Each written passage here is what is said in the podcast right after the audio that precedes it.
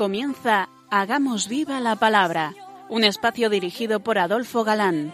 que escuchar atentos. En tu palabra, Jesús, está el mensaje, el del amor, el de andar despiertos. Cuando no tenga sentido la tristeza, en nuestra historia andemos como ciegos. En tu palabra hallaremos la fuerza que nos levante y llene de sosiego.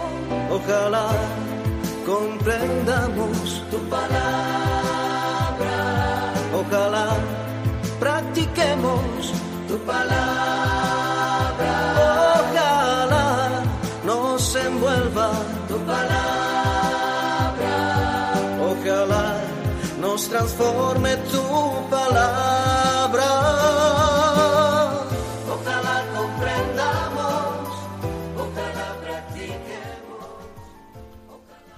Hola amigos, un día más nos acercamos a la palabra de Dios, que como sabemos es viva y eficaz, fieles a nuestra cita quincenal con todos vosotros. Aquí estamos de nuevo, Adolfo, y Marta, dispuestos a pasar esta hora en vuestra compañía. Bienvenidos a nuestro programa Hagamos viva la palabra. Seguimos analizando el Evangelio según San Mateo, en detalle, y dejábamos a Jesús la pasada emisión en Galilea. así es. Vimos la vocación y llamada de los primeros discípulos y a esta llamada Mateo agrega una descripción general de la actividad de Jesús. El escenario es toda Galilea.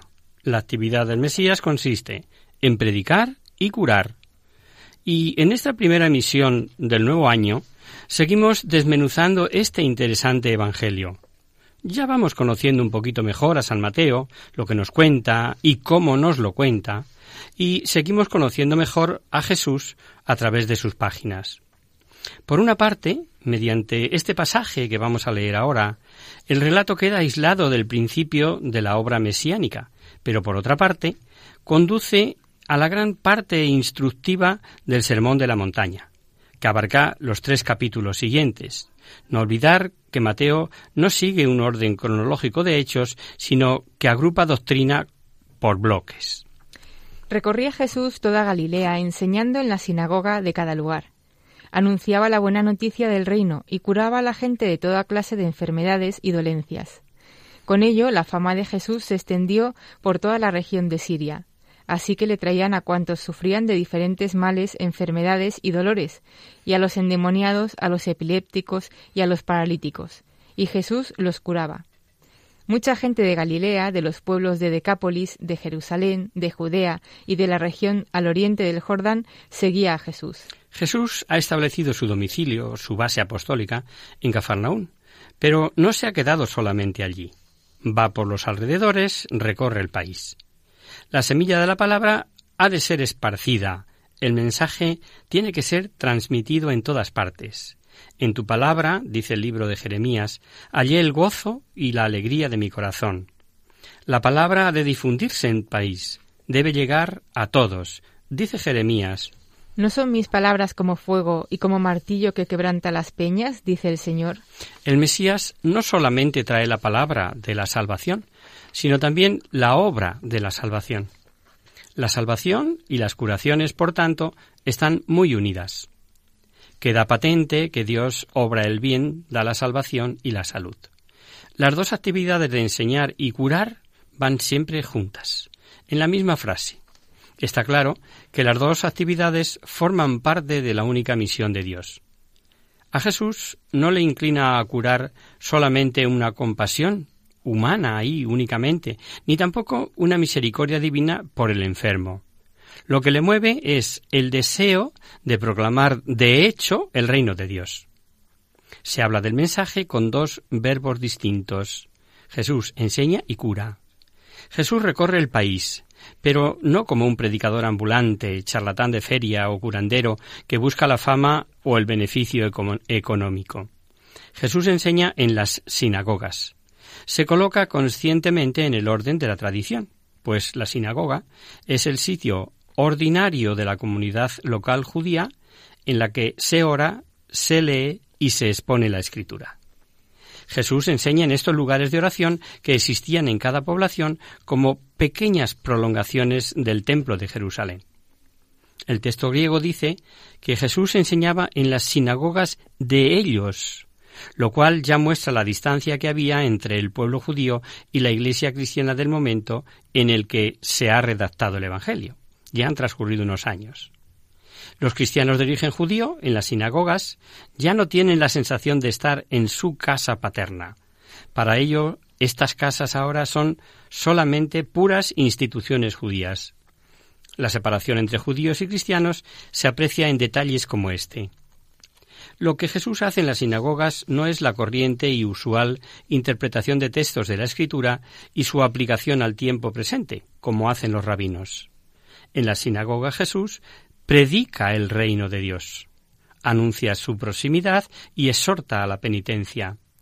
Esta es probablemente la expresión más concisa y acertada que encontramos en todos los evangelios para designar este mensaje. Resume lo que Jesús hace y dice un buen título del Evangelio de San Mateo podría ser este, Evangelio del Reino, o bien Buena Nueva del Reino de Dios. Es tiempo gozoso, tiempo de alegría, ya que Dios se acerca, como dice el profeta Sofonías. Entona himnos, hija de Sión, canta alabanzas, Israel. Alégrate y regocíjate de todo corazón, hija de Jerusalén. El Señor, Rey de Israel, está en medio de ti, Jamás tienes que temer mal alguno. Si oímos o leemos el Evangelio, esta alegría debería afectarnos, pues hemos leído. Su fama se extendió por toda Siria, y le trajeron todos los que se sentían mal, aquejados de diversas enfermedades y dolores, endemoniados, lunáticos y paralíticos, y los curaba. La noticia del taumaturgo que enseña se divulga por todas partes, por toda Siria, como dice el texto, es decir, por la región que limita con el norte de Palestina. Especialmente sus curaciones atraen a todas las personas de tal manera que le traen los enfermos y todos los que se sentían mal. Oímos, en primer lugar, las enfermedades en general, y luego se añaden algunas que parecen ser especialmente graves y que los antiguos creían que difícilmente podrían curarse, como, como se trata de endemoniados, lunáticos y paralíticos. Ante nuestros ojos se presenta de una manera grandiosa el poder milagroso y la autoridad de Jesús sobre todo sufrimiento. Es como si un imán atrajese toda fatiga y enfermedad, todo mal y congoja. Al mismo tiempo, se presenta una gran esperanza que está despierta en los corazones de los hombres. Qué multitud de hombres atormentados ante este hombre. Es uno de sus famosos cuadros, eh, precisamente el de Rembrandt, lo expresa gráficamente, pintando la figura de Jesús rodeado de una legión de enfermos y él curándolos. En la historia siempre hubo, e incluso hay en nuestros días, imágenes, sobre todo en época electoral, en que algún personaje es rodeado de hombres y mujeres apasionados, anhelantes y con una credulidad ingenua. Pero ahora y siempre hay solamente uno que puede dar cumplida satisfacción a tanta concurrencia y capaz de dominar el mal, el que tomó nuestras flaquezas y cargó con nuestras enfermedades. Añade Mateo. Lo siguieron grandes muchedumbres de Galilea, Decápolis, Jerusalén, Judea y del otro lado del Jordán. San Mateo aún incluye en esta gran escena un tercer dato. Le siguen grandes muchedumbres. En sus correrías no solo le acompañan los discípulos que él ha llamado, sino muchos más. Sin duda, una multitud eh, abigarrada y heterogénea de la que forman parte otras personas, personas que buscan en serio la verdad. Holgazanes ha de sensaciones, mujeres, hombres, doctos, sencillos, sanos y enfermos. Le rodean y prestan atención a cualquier palabra, a, cualquier gesto, para que nada se les escape. Pero en lo más íntimo de sí alientan una gran esperanza, cuya expresión para ellos, quizá entremezclada con ideas curiosas, es el reino de Dios. Y construir el reino, hacer llegar el mensaje de paz, de justicia, de amor, al mayor número de personas, es la tarea de esta emisora de la Madre, y para seguir haciéndolo, pedimos vuestra colaboración, queridos oyentes. En enero de 2019 celebramos 20 años de las primeras emisiones de Radio María en España. En mayo del mismo año se cumplirán 100 de la consagración de España al corazón de Jesús. Y todo ello será posible porque hace más de 20 siglos hubo unos ángeles que dieron este mensaje. Os doy una buena noticia, una gran alegría, que lo será para todo el pueblo. Os ha nacido hoy como Salvador, el Mesías, el Señor, en la ciudad de David, y esto servirá de señal. Encontraréis un niño envuelto en pañales y acostado en un pesebre.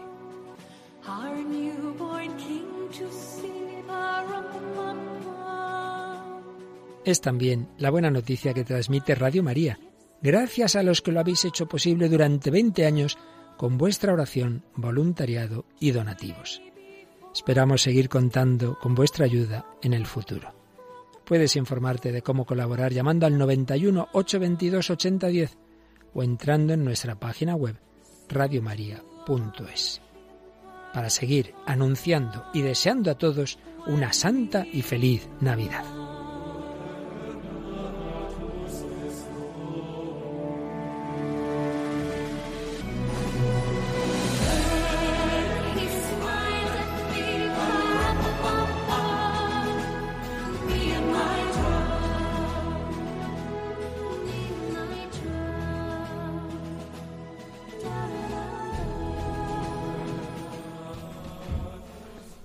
Escuchemos a nuestro corazón y colaboremos en lo que podamos. Y seguimos con nuestro tema. Decíamos que los seguidores de Jesús formaban una comitiva heterogénea, variopinta, eh, cuyos miembros proceden de toda Palestina, cuyas zonas San Mateo indica con precisión. Galilea al norte, el territorio casi completamente pagano de las diez ciudades o decápolis, en el noreste del Jordán, también Jerusalén y Judea en el sur, y las zonas situadas en el sudeste del Jordán, lo que es actualmente Jordania, al otro lado del Jordán. Todo ello era una gran Palestina. Únicamente deja de mencionarse Samaria, y sabemos el por qué. Pues porque aunque allí vivían judíos, eran una pequeña minoría entre paganos. Y es curiosamente el mismo territorio que ocuparon las doce tribus de Israel que venían de Egipto y del desierto lo que se entendía como toda Palestina. Políticamente, y como sabemos, sólo estuvo unida esta tierra una vez en la larga historia, la del esplendor de la monarquía israelita, es decir, los reinados de David y Salomón su hijo.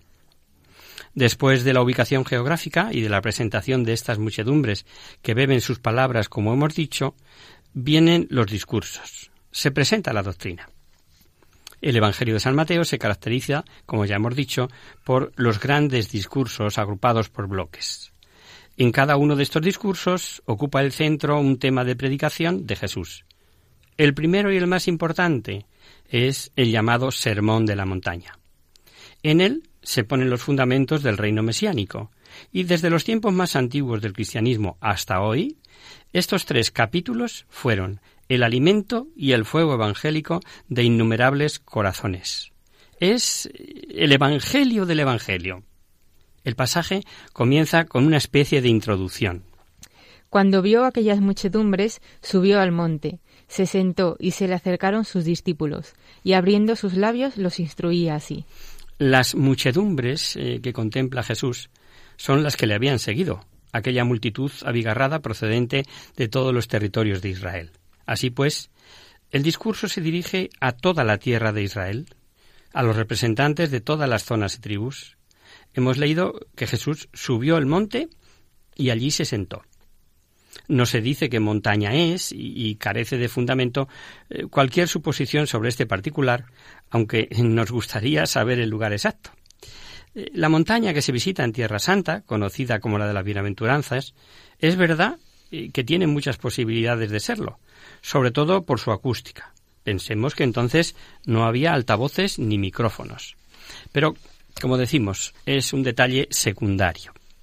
Se alude a la montaña como tal, al lugar elevado desde el cual se puede contemplar esa gran muchedumbre. Pero también es el lugar eh, de la instrucción divina, única, irrepetible. Ahora lo veremos. Así también estaba Esdras cuando leyó al pueblo el libro de la ley, en un lugar, más elevado que todos, dice Nehemías. La postura de estar sentado es propia del maestro. Los rabinos se sentaban en la cátedra de Moisés en las sinagogas. En la Basílica de San Pedro En Roma, Pedro está representado sentado en la cátedra, con el brazo derecho mm, levantado en actitud de enseñar. Al antiguo arte cristiano, por otro lado, gusta de representar a Cristo así en infinidad de obras. Lo que aquí encontramos es enseñanza que se propone con pleno poder y con la autoridad de Dios. El discurso va dirigido a todo Israel, pero también a sus discípulos, que se les menciona expresamente. Se le acercaron sus discípulos, hemos escuchado, eh, le pertenecen. Ellos son el principio del nuevo Israel, continuadores de aquellas doce tribus del Antiguo Testamento. Por otro lado, la matización de pueblo y discípulos no hay que entenderla como si algunas partes del discurso estuvieran destinadas a la generalidad, perdón, y otras solamente a los discípulos. Eh, tampoco hay que entender esta expresión como, como si las palabras solamente se dirigieran a los discípulos y las masas fueran meros espectadores. Jesús habla a los discípulos como el verdadero Israel que ahora ya existe, y Jesús habla a todos como al Israel de la esperanza y del futuro, o viceversa. Jesús habla a todos los oyentes de la verdadera voluntad de Dios, que todos ellos tienen que cumplir, pero que los discípulos ya han empezado a cumplir con su seguimiento de manera activa. No es un discurso para los que tienen un gusto exquisito en materia religiosa, para los piadosos y obedientes, sino para todos los que están llamados a ser discípulos, al Israel, que quiere tener realmente a Dios, a quien todos deben permanecer, incluidos nosotros, naturalmente. Por tanto, todas sus palabras van dirigidas a nosotros, y no hay posibilidad de soslayar sus grandes exigencias, ni mutilarlas, quedándonos solo con lo que nos guste. El discurso empieza con la palabra bienaventurados, que se repite hasta ocho veces. Es una proclamación, es una promesa, es una apelación cordial cuyo sentido es dichosos vosotros, felices vosotros.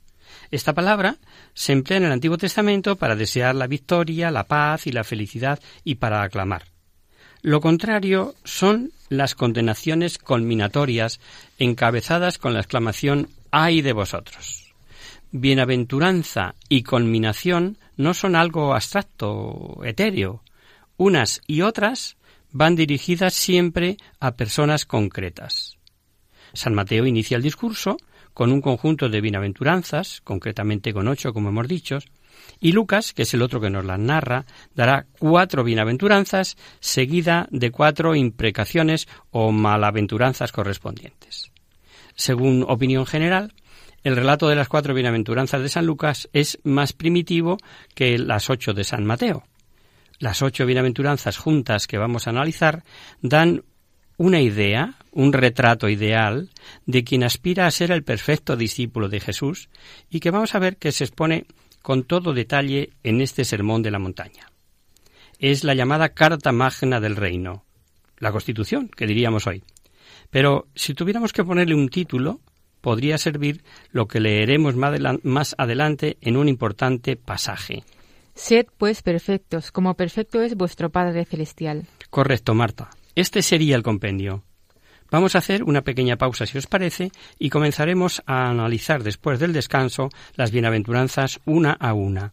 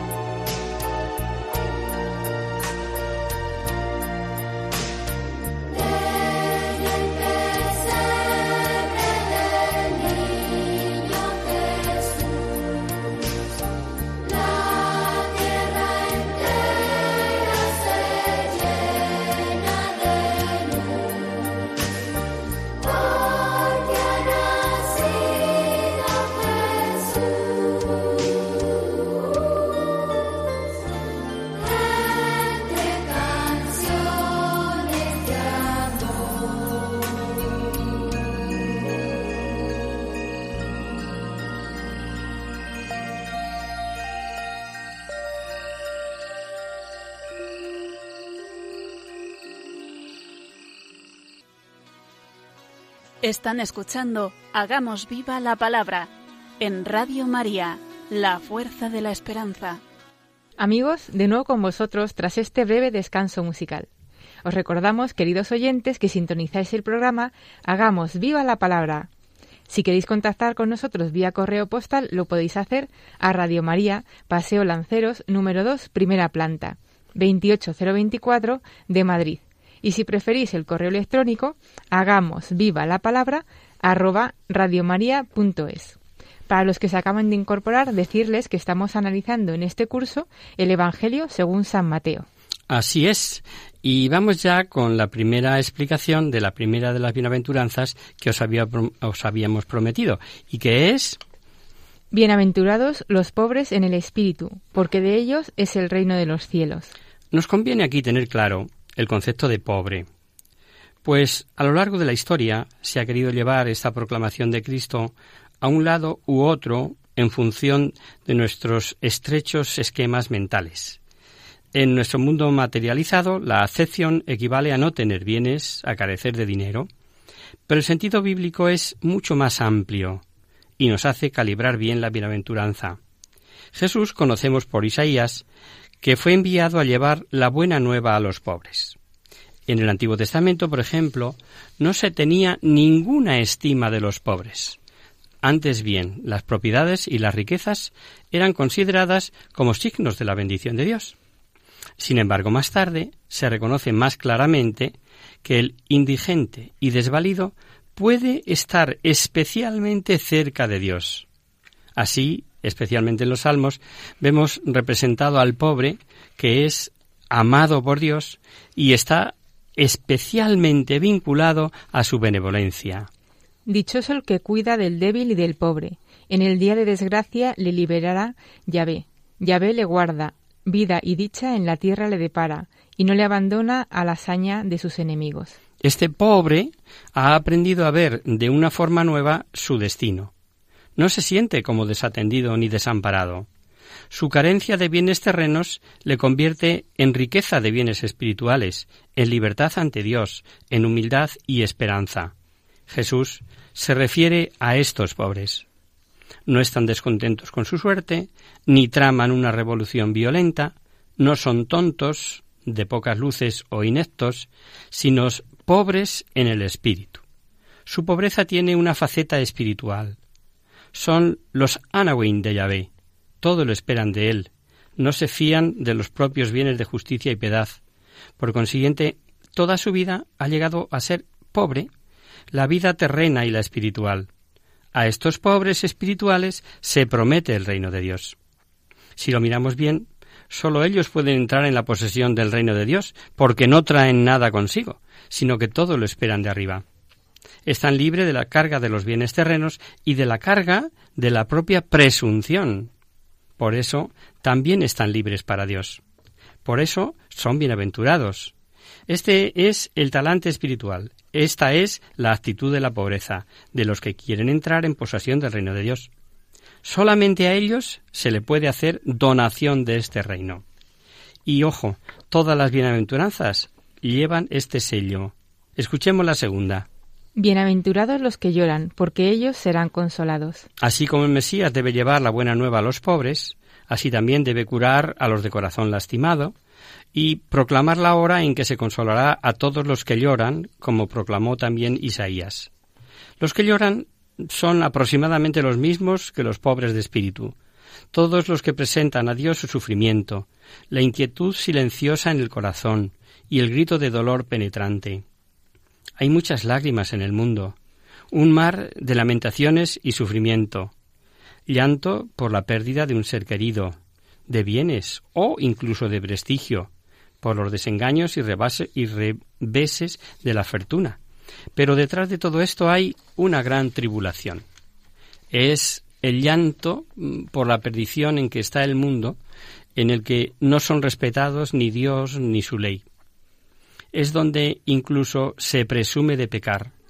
Es el llanto inherente a toda pesadumbre particular. El llanto o el dolor del que no sólo ve su propio destino personal con sus miserias, sino el general, de todo el mundo, en un estado de confusión y sufrimiento. Estas son las lágrimas que Dios bendice, las que construye y no las que adormecen. Las lágrimas que no terminan en lágrimas, sino en el afán de convertirse, las que al salir de los ojos ponen en movimiento las manos, las que no impiden ver la luz, sino que limpian los ojos para ver mejor. Quienes intenten asumir este programa del reino no deben ser personas cuyos ojos padezcan lúgubres y de rostros melancólicos.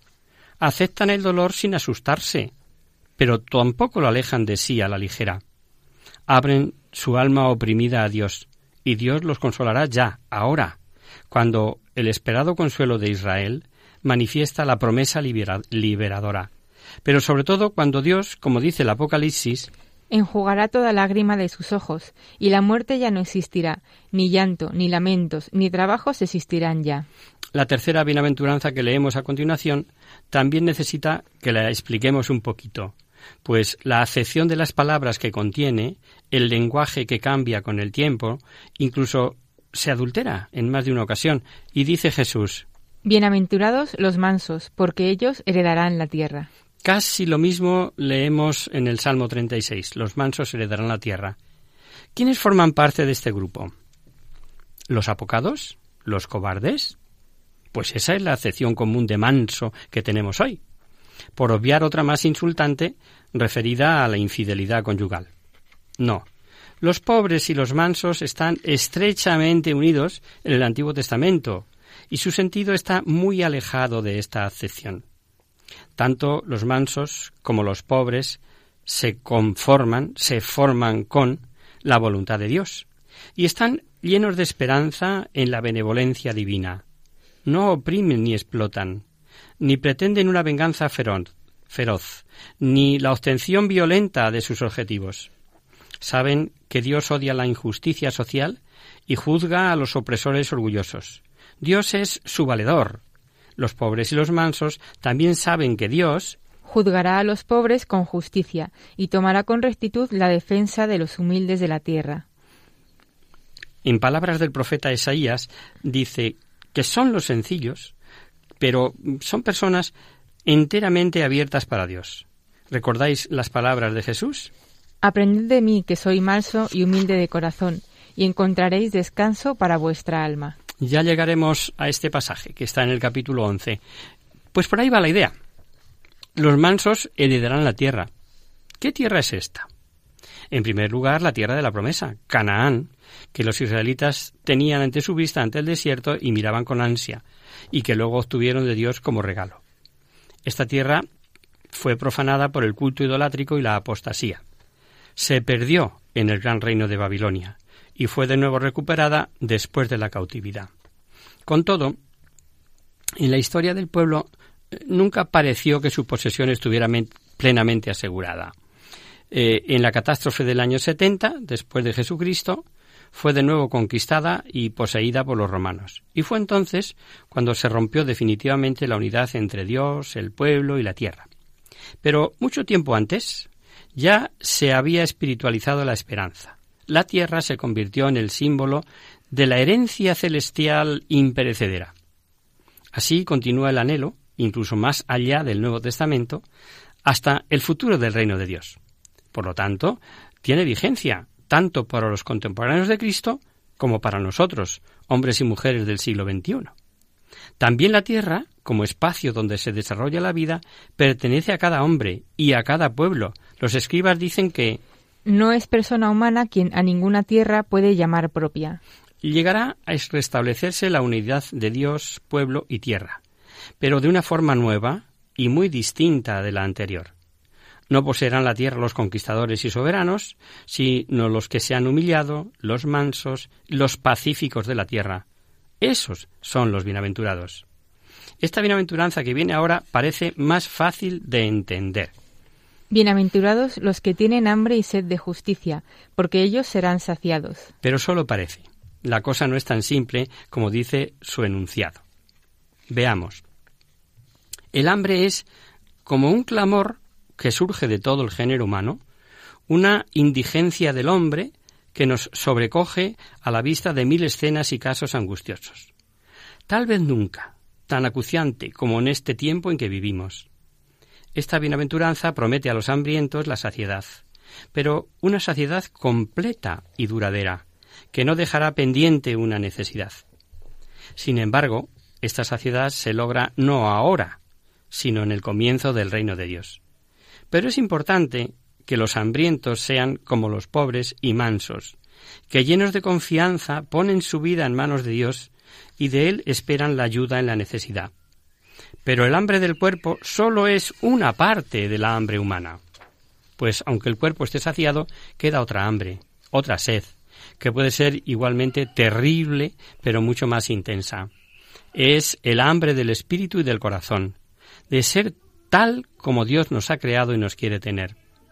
Esta bienaventuranza habla de este hambre. La saciedad se promete a los que tienen hambre y sed de justicia. Pero no hablamos de la justicia civil, de la jurisprudencia. Tampoco es la justicia en el trato cotidiano con los demás, justicia que con frecuencia echamos de menos con dolor y por la que clamamos cuando sufrimos situaciones de injusticia terrena. Aquí hay que entender la justicia en el sentido en que se llamó justo a José. ¿Os acordáis? Es la justicia que hace perfecto al hombre ante Dios.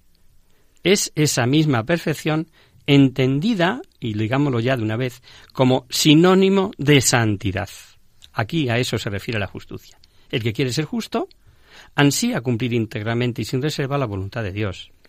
Los principales que se tenga el anhelo de dirigir su vida hacia Dios y de ver el sumo bien de su vida en la justicia que le hace digno ante Dios. La suprema saciedad y la más profunda satisfacción del ser humano no está referida para el presente, sino en el tiempo futuro.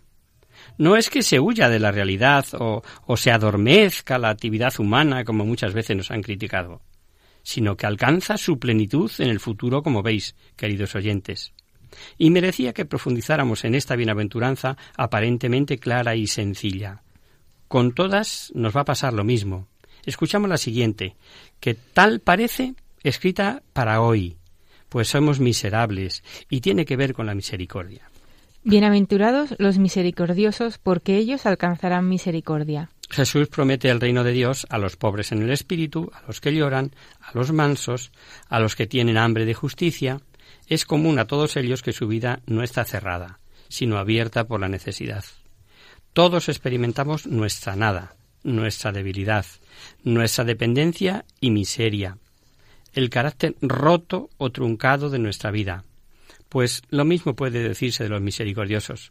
Y se le llama dichosos, se le llama bienaventurados, porque obran el bien, colocan la misericordia por encima del derecho, no tratan con desprecio al prójimo, sino que alivian sus necesidades y curan sus heridas, no por sentimientos buenos o cordiales hacia los hombres, sino, y aquí está la clave, porque saben que necesitan la misericordia de Dios, viven continuamente de ella.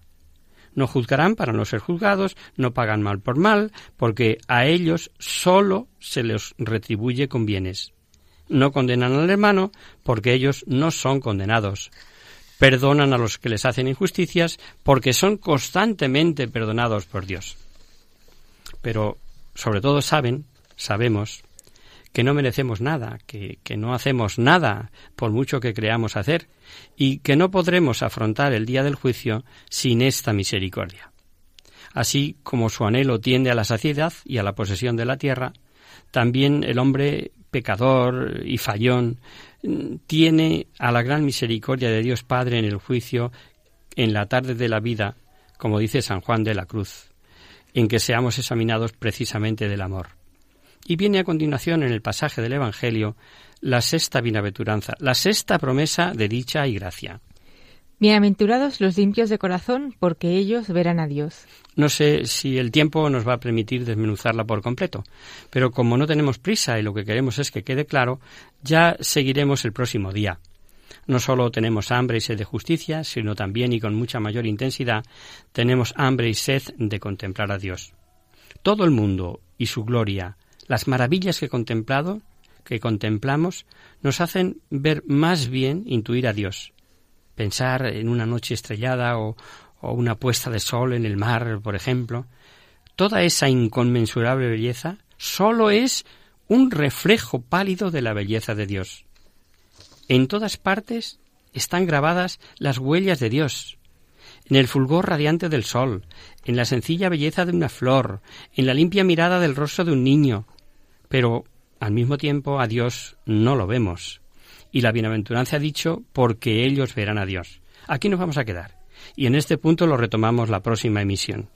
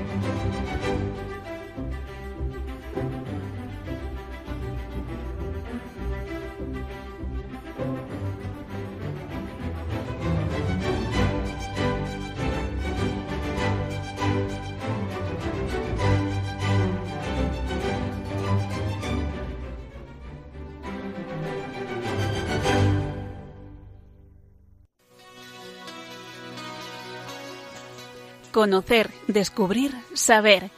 En Hagamos Viva la Palabra. Damos paso ahora a nuestro espacio de conocer, descubrir, saber, dedicado, como sabéis, a responder a vuestras consultas o dudas sobre cualquier tema histórico o actual que afecte a nuestra vida cristiana. En esta ocasión, dejamos las consultas recibidas aparcadas, aunque las hemos respondido por email, para hablaros de un aniversario entrañable. En esta Navidad se cumplen dos siglos de la creación de uno de los villancicos más conocidos en todo el mundo. ¿A qué villancico nos referimos?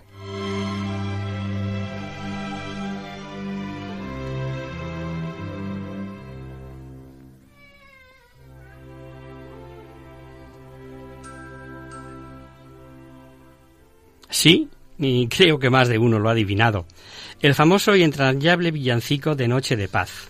Todos, grandes y pequeños, lo hemos cantado muchísimas veces durante 200 años, no ha faltado en el repertorio navideño.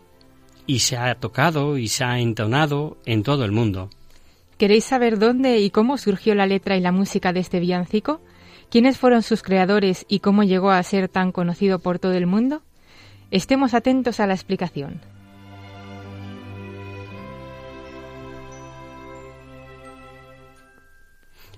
El archiconocido villancico de Noche de Paz nació en un pueblecito austriaco muy cercano a la frontera con Alemania.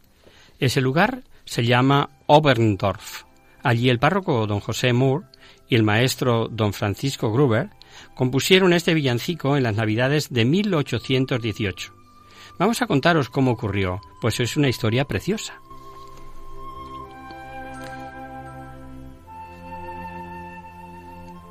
Era el 24 de diciembre de 1818, el día de Nochebuena. El párroco, don José, estaba preparando la homilía de la misa del gallo cuando llamaron a su puerta. Un vecino le traía una buena noticia. Acababa de nacer un niño en la casa de unos pobres carboneros que vivían en la montaña y querían que le bautizara. El cura subió hacia la montaña inmediatamente. Al llegar a la pobre choza, encontró al recién nacido junto a sus padres.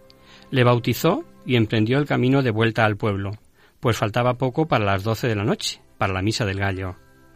En el trayecto hacia el pueblo iba pensando en el hijo del carbonero y en su madre. Iba recordando el bautizo en aquella humilde choza. La nieve cubría las montañas, el bosque estaba sumergido en el silencio de la noche. Las estrellas brillaban en el cielo y la luna iluminaba su camino. A lo lejos se veía el pueblo cubierto de nieve y a los aldeanos dirigiéndose hacia la iglesia, alumbrando su camino con antorchas. El corazón de aquel sacerdote rebosaba de gozo y de paz cuando oyó la campana tocando a la misa del gallo. Aquella noche era especial. Era realmente una noche de paz, una noche de Dios. Don José llegó al pueblo con las últimas campanadas y entró en la iglesia con el corazón lleno de alegría. Imaginaos cómo celebraría aquella misa del gallo, con qué gozo, con qué paz, con qué alegría. Al llegar a casa, maravillado por el misterio de la Nochebuena, empezó a escribir un poema. Lo que él no podía imaginar es que aquel poema se convertiría en la letra de un villancico que se cantaría en el mundo entero, el villancico de Noche de Paz.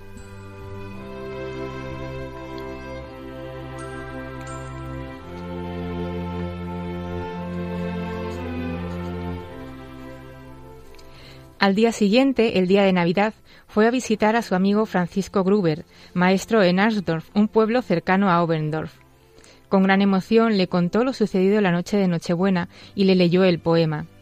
Al escucharlo, Francisco se dio cuenta de que era la letra perfecta para el villancico que hacía tiempo que quería componer. El párroco aceptó y Francisco se puso manos a la obra. Aquella misma tarde del día de Navidad compuso la melodía del villancico de Noche de Paz. Lo que no imaginaba es que iba a ser tocado y cantado en todo el mundo dos siglos después. Aquella misma Navidad se empezó a cantar en aquel pueblo, en Oberndorf, y pasados esos días de fiesta, avisaron a un organero para que hiciera algunos ajustes en el órgano de la parroquia. Para aprobarlo, el padre don José y su amigo Francisco interpretaron el villancico recién estrenado. Al organero le gustó tanto que le pidió que se lo enseñaran y se lo aprendió de memoria y mientras iba de pueblo en pueblo, arreglando los órganos de las iglesias del Tirol, lo cantaba.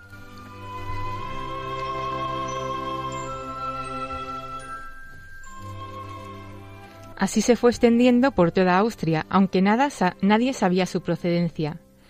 Un día los hijos del señor Strasser, un vendedor de guantes austriaco, empezaron a cantar el villancico para entretenerse mientras atendían el puesto de venta ambulante en la feria de Leipzig, en el reino de Sajonia.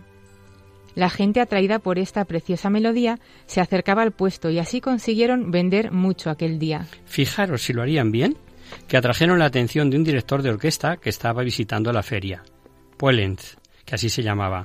Se acercó para felicitarles y les regaló cuatro entradas para asistir al concierto que daría esa misma noche ante los reyes. Ellos, sorprendidos y emocionados, aceptaron la invitación.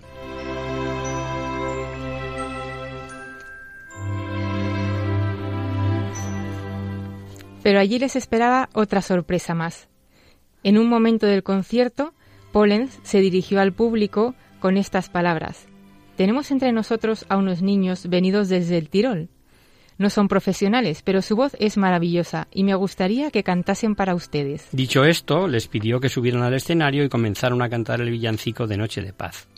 El público los escuchaba maravillado, y no solo recibieron un cálido aplauso, sino que la reina en persona les invitó a cantar en la capilla de palacio. Llegaron a tener tanta fama que el rey de Prusia, Federico Guillermo III, les invitó a Berlín. Emocionados al oírle cantar, les preguntó por el autor de aquella preciosa melodía, pero ellos no supieron contestar.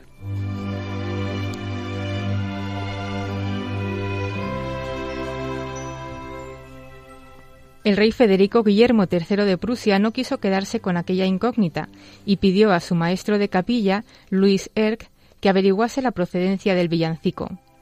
Este buscó en los archivos de la Real Biblioteca de Música, pero como imaginaréis no encontró ninguna referencia. Así que viajó hasta el Tirol austriaco, lugar de origen de aquellos chicos. Pero a pesar de que allí todos conocían el villancico, nadie le supo decir nada sobre su autor, por lo que desistió de intentarlo más. En su camino de vuelta a Prusia, el maestro de capilla paró a comer en un pueblecito cerca de la frontera. Mientras comía en el mesón, cabizbajo y pensativo, oyó a un pinzón cantar la melodía de Noche de Paz desde su jaula. Este canto encendió de nuevo su esperanza y decidió preguntarle al mesonero dónde había comprado aquel pájaro. El pinzón provenía de la abadía de San Pedro de Salzburgo y hacia allí se encaminó don Luis Erck.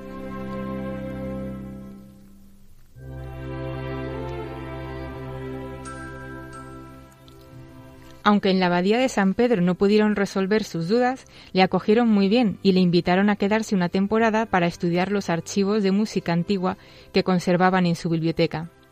Durante su estancia allí, el director del coro infantil, don Ambrosio, tuvo una idea. Sabía que los niños del coro se divertían enseñando canciones populares a los pinzones, aunque la base lo tenía prohibido. Así que se escondió en el jardín y empezó a silbar la melodía del villancico imitando a un pinzón. Al poco rato oyó un niño decir Félix, tu pájaro ha vuelto. Al preguntar al niño dónde había aprendido aquella melodía, confesó asustado que la había compuesto su padre.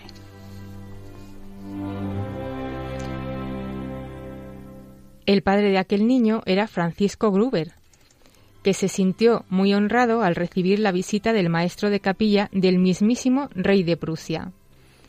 Francisco reconoció humildemente que la letra era del padre don José Mor, ya fallecido. ¿Y cómo ha llegado esta preciosa historia hasta nosotros? Pues gracias al propio Francisco Gruber, que accedió a la petición del director de coro infantil de la Abadía de San Pedro de Salzburgo y la escribió. Y también queremos agradecer al padre Ramiro Martín Rivas por recoger en uno de sus múltiples libros esta historia que hemos querido compartir hoy con todos vosotros. Esperemos que os haya gustado.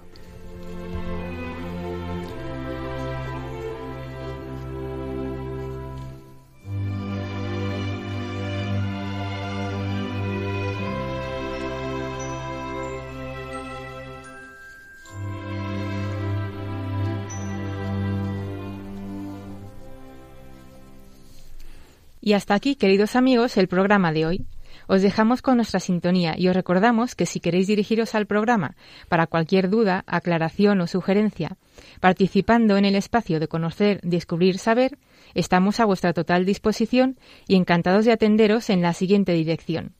Radio María, Paseo Lanceros, número 2, primera planta, 28024 de Madrid o bien si lo preferís al correo electrónico hagamos viva la palabra arroba radiomaria.es. El próximo miércoles, como sabéis, está el programa del Padre Rubén Inocencio, que alterna con nosotros, quien guarda tu palabra. Por tanto, nosotros nos encontraremos de nuevo dentro de 15 días, si Dios quiere. Con un programa en el que seguiremos viendo las bienaventuranzas con detalle. Y como habéis podido comprobar hoy, tienen más migas de lo que parece a primera vista. Hasta el próximo día, amigos. Hasta el próximo día.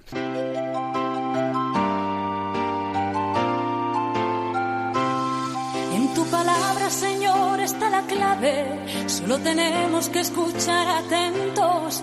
En tu palabra, Jesús, está el mensaje, el del amor, el de andar despierto. Así concluye Hagamos viva la palabra con Adolfo Galán. Como ciegos, en tu palabra y haremos la fuerza que nos levante y llene de sosiego. Ojalá.